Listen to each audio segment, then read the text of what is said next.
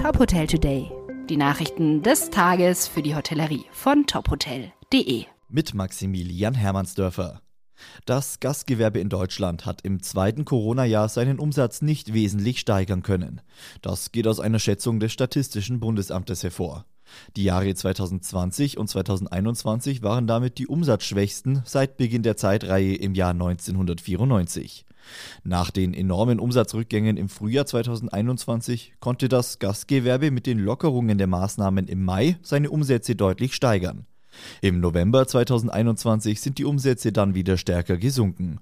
Die Experten führen dies auf steigende Inzidenzzahlen seit Ende Oktober und die verschärften Corona-Verordnungen zurück. Gegenüber November 2020 habe sich der Umsatz aber mehr als verdoppelt. Damals mussten Gastronomiebetriebe komplett schließen. Durch die unklare Corona-Lage mit der Omikron-Variante droht in Deutschland erneut ein Regelungschaos. Zahlreiche Bundesländer kündigten an, die derzeitigen Regeln überarbeiten zu wollen. Wie die deutsche Presseagentur berichtet, will beispielsweise Baden-Württemberg sein Stufensystem anpassen. Derzeit gilt in Baden-Württemberg die Alarmstufe 2 mit weitreichenden Einschränkungen, obwohl die Grenzwerte bei den belegten Intensivbetten schon lange unterschritten wurden. Auch Bayerns Ministerpräsident Markus Söder will wegen Omikron künftig einen breiteren Ansatz in der Corona-Politik verfolgen. Es werde nicht mehr ausreichen, die Lage nur medizinisch und virologisch zu betrachten. Was das genau bedeutet, ließ Söder aber offen. Anfang kommender Woche beraten die Ministerpräsidenten wieder mit Kanzler Olaf Scholz. Die Bundesregierung hat ihre Förderprogramme im Bereich Digitalisierung ausgeweitet.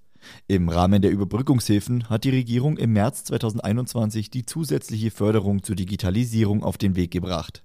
Laut Gerasimos Miaris, Geschäftsführer von Etamio in Bochum, ist diese Förderung kurzfristig neu aufgelegt worden.